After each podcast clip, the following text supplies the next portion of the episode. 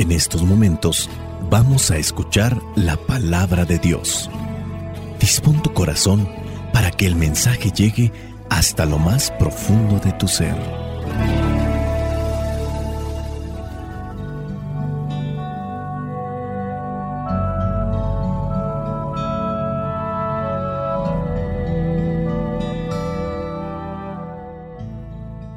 El Evangelio que la iglesia nos presenta para el día de hoy corresponde a Mateo capítulo 9 versículos del 35 al versículo 1 del capítulo 10 y del capítulo 10 del versículo 6 al 8. Dice así, Jesús recorría todos los pueblos y aldeas, enseñando en las sinagogas de cada lugar, anunciaba la buena noticia del reino y curaba toda clase de enfermedades y dolencias. Al ver a la gente, sintió compasión de ellos, porque estaban cansados y abatidos como ovejas que no tienen pastor. Dijo entonces a sus discípulos, ciertamente la cosecha es mucha, pero los trabajadores son pocos. Por eso pidan ustedes al dueño de la cosecha que mande trabajadores a recogerla. Jesús llamó a sus doce discípulos y les dio autoridad para expulsar a los espíritus impuros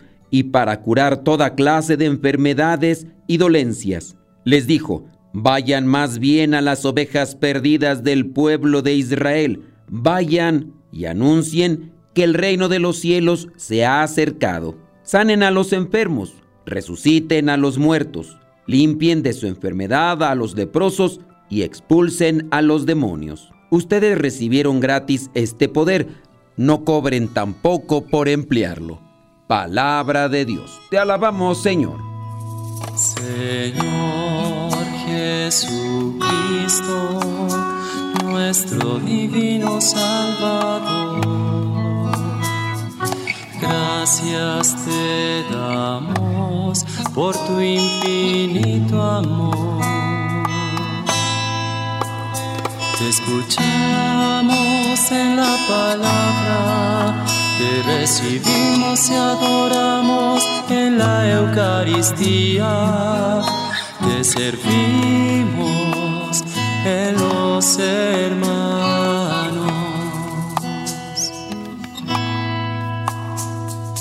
Que seamos misioneros como lo quieres tú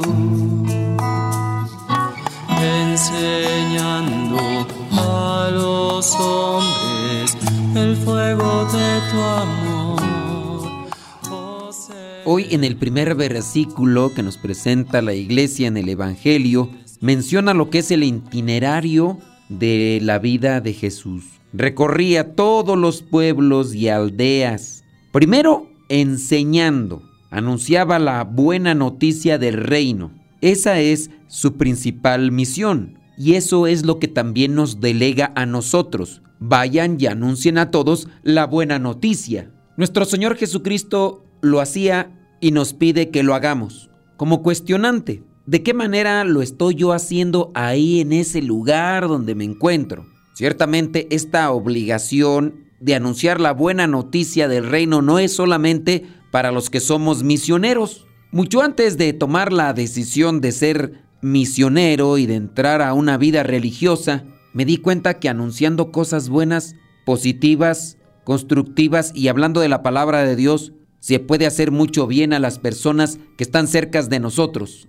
En aquel año 97 y 98, antes de entrar a la vida misionera, porque yo entré a esta comunidad a la cual Dios me llamó en el mes de octubre del año 1998. Específicamente, el retiro vocacional comenzó el 10 de octubre. A partir de ahí puedo decir yo que soy misionero, pero antes ya me habían impartido los cursos bíblicos. Una persona que había hecho la experiencia como misionero laico a tiempo completo. Él tenía planes de casarse, quiso hacer la experiencia misionera antes de casarse y después de que la terminó regresó para seguir con su proyecto y su intención de casarse y se casaron. Antes de casarse, Martín Villaseñor nos compartía lo que él había conocido de la palabra de Dios y lo que había hecho experiencia de la palabra de Dios. Con el conocimiento que yo ya tenía porque había leído algunos libros, había participado de varios congresos, había escuchado conferencias y demás, quise compartir la buena noticia y recuerdo que utilizando grabadoras de estas con cassette, con esa cinta de audio, hice yo lo que a mi parecer eran unos mensajes con música de fondo. Había preparado yo ciertos guiones para compartir reflexión, cuestionamiento. Fueron dos, por ahí los compartí con las familias. Era como el primer intento de hacer grabaciones. En mi sueño, querer ser locutor de radio. Y es que estando con mi familia escuchaba la radio a cada rato. Desde muy temprano mis papás se encontraban sintonizando un programa de radio. Y durante el día, durante la tarde e incluso ya en la noche era lo que nos acompañaba, más que la televisión porque en aquellos tiempos había dos canales, tres, televisión blanco y negro y no todo el tiempo tuvimos televisión y en ocasiones la antena solamente agarraba los canales durante una parte del día cuando ya estuve en Estados Unidos, porque mis papás me llevaron, y después de haber conocido la palabra de Dios, pensé en hacer algo grabado, como ya cosas que yo había escuchado y que se compartían a través de los cassettes de cinta, teniendo yo una grabadora que también yo había comprado, hacía estas reflexiones que dentro de mi parecer eran un mensaje de reflexión, de cuestionamiento puedo decir que a partir de ahí comenzó una intención de querer dejar o compartir mensajes buenos. Ya estando en la vida misionera, no retomé esto de grabar cassettes con mensajes como tal, pero sí me dedicaba a compartir la buena nueva pintando bardas con mensajes e incluso en algún momento pintamos un cerro para la invitación a un retiro donde compartimos la buena noticia. Hoy han pasado los años, gracias a que Dios me ha permitido poder concretar aquellos sueños que tenía en algún momento de mi vida y que parecía inalcanzable, teniendo en cuenta los pocos estudios que tenía y que sigo teniendo porque simplemente no es que haya estudiado lo que no estudié, pero Dios desde el año 2009 y porque mis superiores y el padre fundador así me lo permitió, He estado trabajando en estaciones de radio. He estado haciendo grabaciones diferentes a las que hice en aquellos cassettes. Hoy no solamente compartimos la buena noticia en audio, también lo hacemos en el video, en imágenes que compartimos en nuestras redes sociales. Trato en la manera de lo posible compartir la buena noticia. Trato de estar informado siempre con el avance de la tecnología para utilizar todo aquello que sale y a lo que podemos acceder para, por medio de eso, hacer llegar estos mensajes. Y hoy tú nos estás ayudando cuando compartes estos mensajes que compartimos. También podemos decir que estás cumpliendo con el mandato de nuestro Señor Jesucristo de compartir la buena noticia. Es una hora y media más o menos la que le dedico yo a preparar estas reflexiones. Las pongo en diferentes plataformas y medios y tú Eres una de las personas que me ayuda a compartirlo. Yo te agradezco, pero también tú estás haciendo lo que nos ha pedido nuestro Señor, anunciar la buena noticia. Lo que comparto yo como reflexión no es algo personal, es lo que llego a reflexionar de la palabra de Dios. Seamos más diligentes, más constantes en compartir la buena noticia. La buena noticia ilumina, la buena noticia da esperanza. La buena noticia hace que nazca la fe. Dice la misma palabra de Dios que la fe nace de oír el mensaje de la palabra de Dios. Jesucristo pues anunciaba la buena noticia del reino. Después dice, curaba toda clase de enfermedades y dolencias.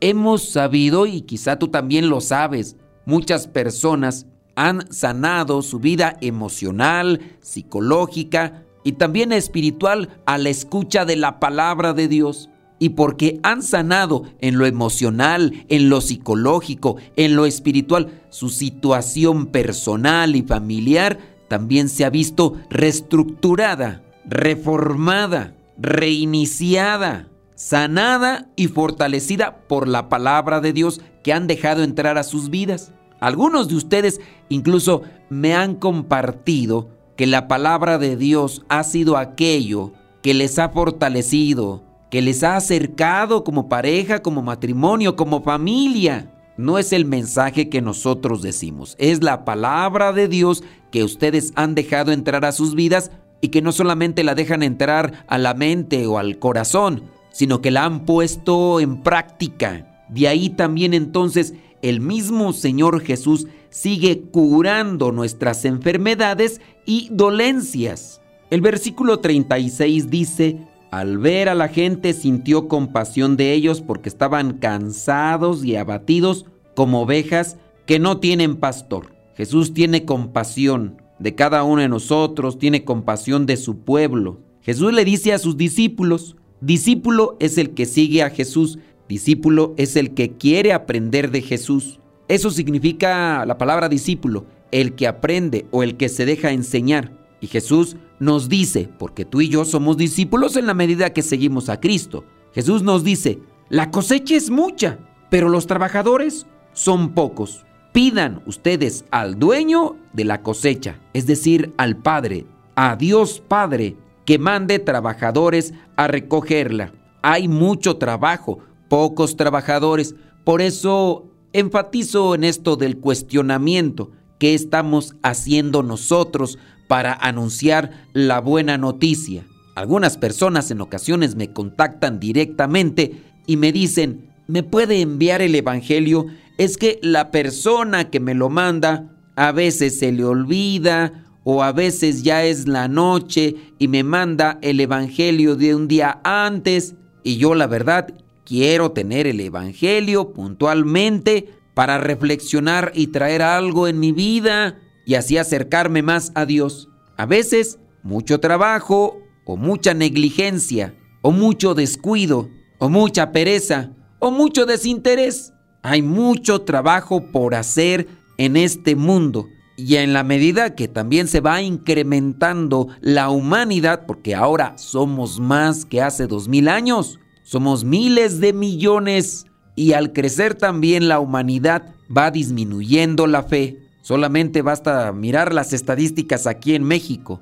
Con relación a todos aquellos que se dicen que son cristianos católicos, el porcentaje a nivel nacional ha disminuido. No es la mitad todavía, es decir, que todavía hay algo de fe. Se habla cerca de 70, 80%, cuando antes se decía que era el 90%, aunque no lo viviéramos, pero por lo menos se decía que éramos una mayoría. Hoy podría ser que nos digamos seguidores de Cristo, pero al mismo tiempo se le busca a Cristo, pero también se le busca al maligno, se le busca al demonio en sus diferentes presentaciones por nuestra ignorancia, por nuestra desesperación. Cada vez aumentan las enfermedades del el estrés, la depresión y la ansiedad, y eso solamente refleja algo, que estamos vacíos de Dios. Hay personas que como un cierto tipo de cuestionamiento podrían decir,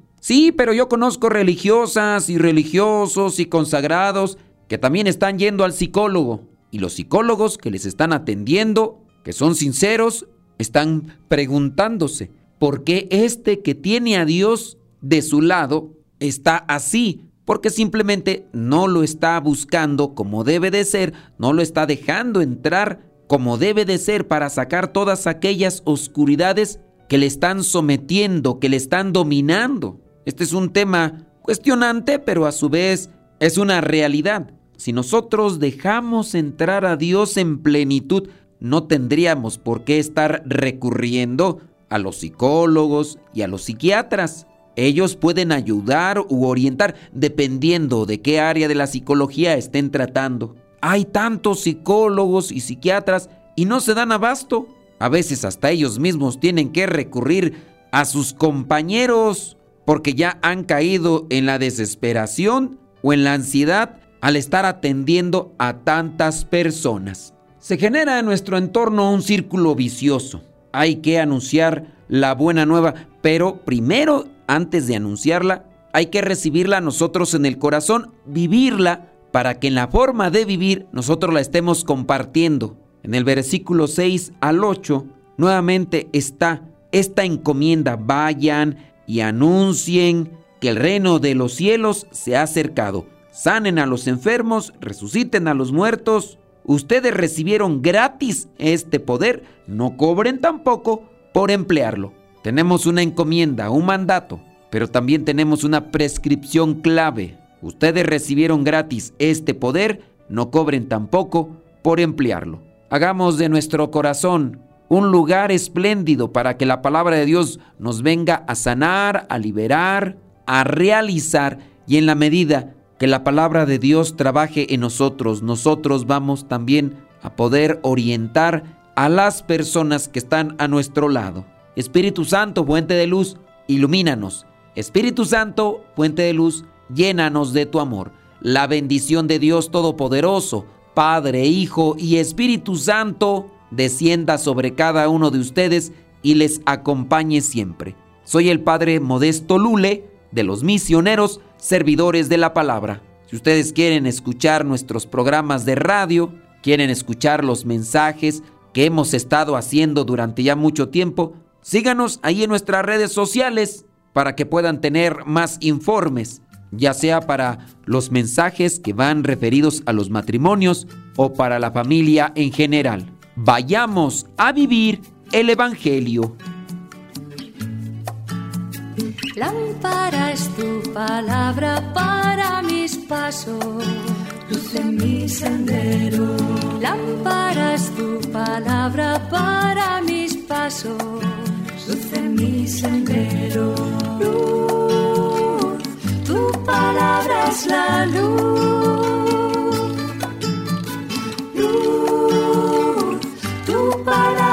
La luz.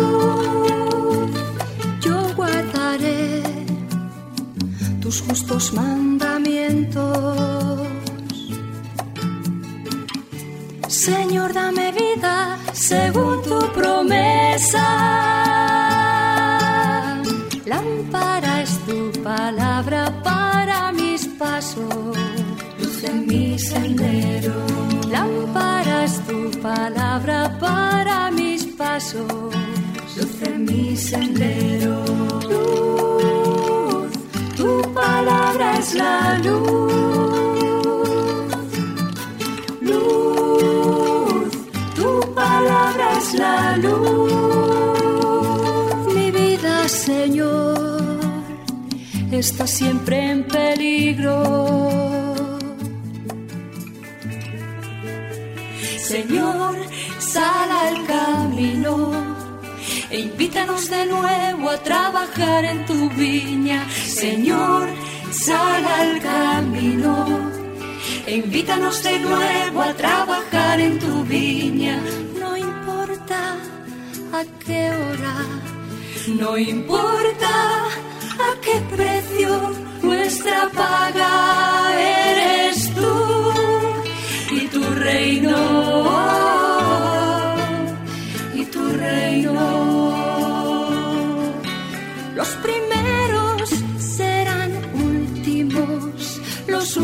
Serán primeros.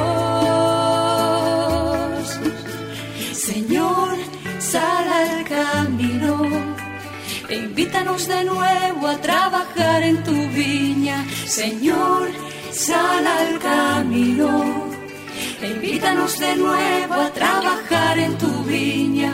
No importa a qué hora, no importa a qué precio, nuestra